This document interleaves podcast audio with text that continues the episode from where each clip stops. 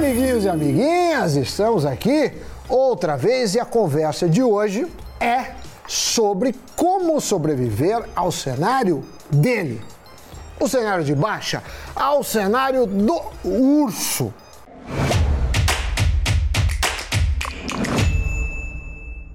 Pois é, Sammy Boy, é muito comum a gente ver palpites, além de muito folclore, daqueles que tentam prever quando exatamente as ações vão finalmente parar de cair. Para ter uma ideia, no acumulado do ano, o S&P 500 registrava uma queda de quase 18%, o Dow Jones 13%, a Nasdaq de tecnologia 25%. Movimento parecido na Europa, na Ásia, ainda que com quedas menos expressivas.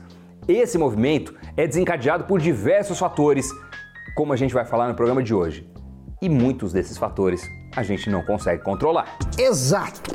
A inflação nos Estados Unidos e o Fed, que é o Banco Central Americano, tentando domar esse dragão com o aumento dos juros.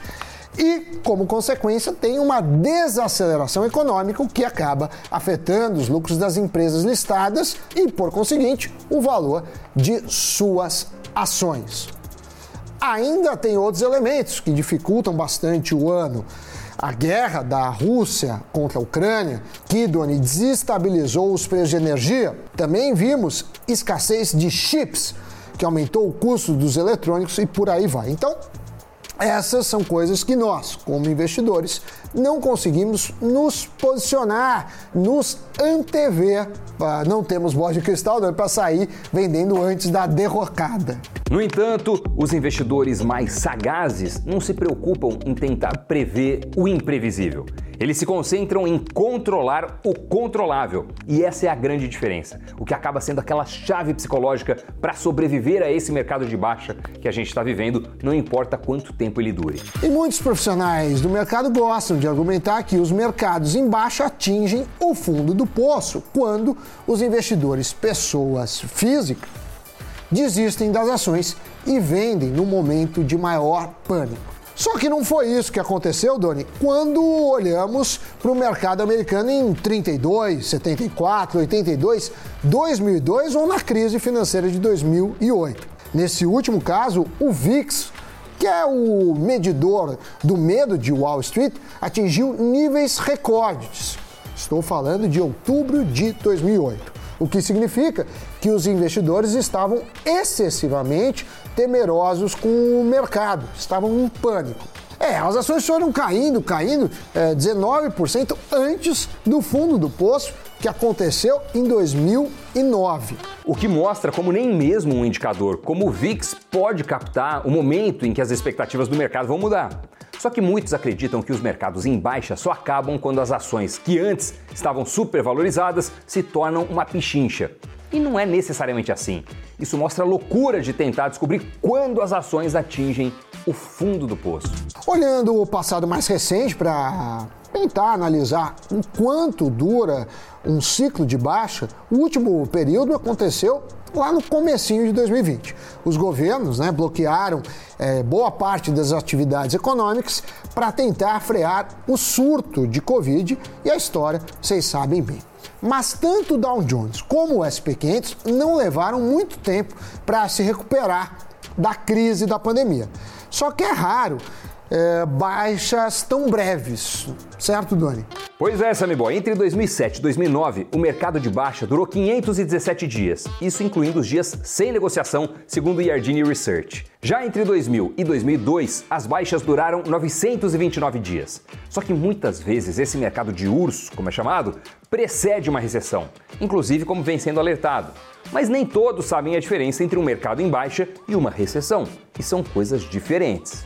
Quando o mercado está em baixa, isso significa uma queda nas ações de forma generalizada, afetando também várias outras classes de ativos. Uma recessão é uma queda geral na produção de bens e serviços do país.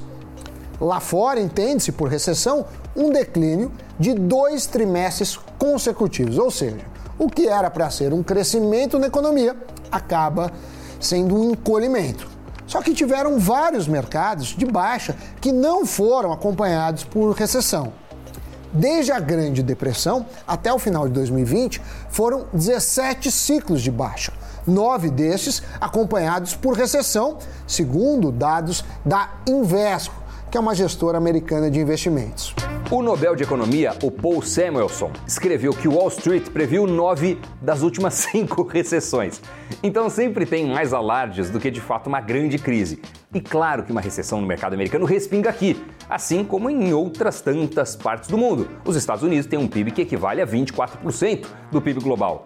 Mas se a gente ficar nesse bear market, nós podemos nos sair bem desse cenário de queda, a depender de quão longos são os nossos horizontes e de como a gente responde a essa conjuntura. Exato. É normal a gente querer sair vendendo no desespero antes dos nossos investimentos serem reduzidos a pedacinhos. Assim como é humano congelar, paralisar, com medo de que qualquer atitude só piore ainda mais as coisas. Os mais corajosos, se assim podemos dizer, enxergam nessa queda ou nessas quedas uma chance de comprar mais ativos a preço de ocasião. E tem aqueles que enxergam que ainda estão no lucro. Isso analisando o desempenho de mais tempo, de uma década. As ações americanas subiram 13% ao ano durante esse período, mesmo contando os últimos reveses. Ou seja, no longo prazo, deu para lucrar.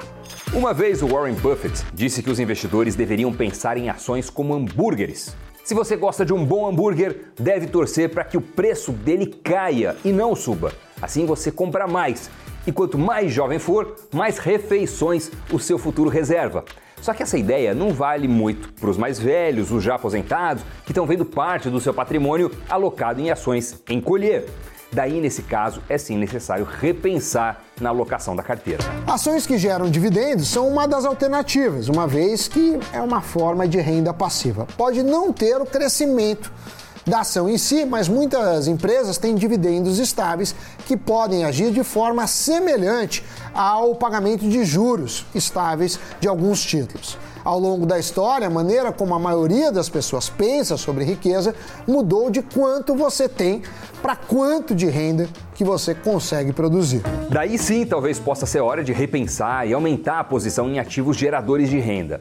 Agora, nessa quebradeira toda que a gente está vendo, vale lembrar que quando nós fazemos a declaração do imposto de renda, nós podemos declarar as perdas e assim compensar os impostos a serem pagos sobre os lucros obtidos, o que traz vantagem ou compensação financeira e por que não até psicológica, né? Melhor do que ficar se lamentando achando que os investimentos foram um erro, deveria ter feito diferente. Não, vamos olhar para frente e ajustar o que é possível. E depois disso, é esperar a recuperação lenta ou não, dos mercados, o que não depende de nós, mas sim dele, do urso.